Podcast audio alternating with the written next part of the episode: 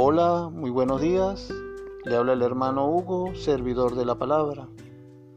Hoy sábado 23 de mayo quiero compartir con ustedes una reflexión acerca del silencio y de muchas veces esa ayuda que se le puede dar a nuestro hermano en su momento de dificultad.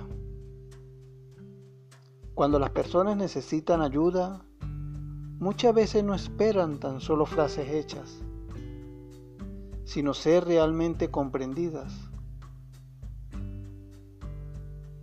Escuchar es amar.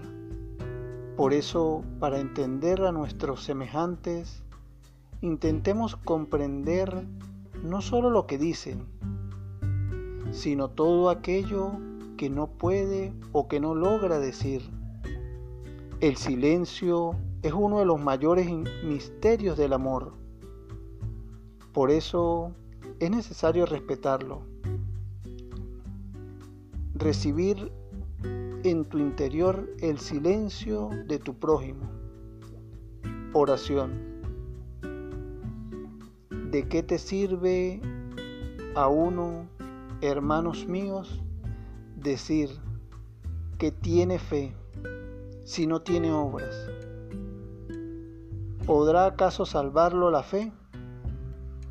Si un hermano o una hermana están desnudos y no tienen nada que comer, y uno de ustedes les dice, váyanse en paz, abríguense y coman, pero no les dan lo necesario para su cuerpo. ¿De qué sirve? También la fe, si no tiene obras, está completamente muerta.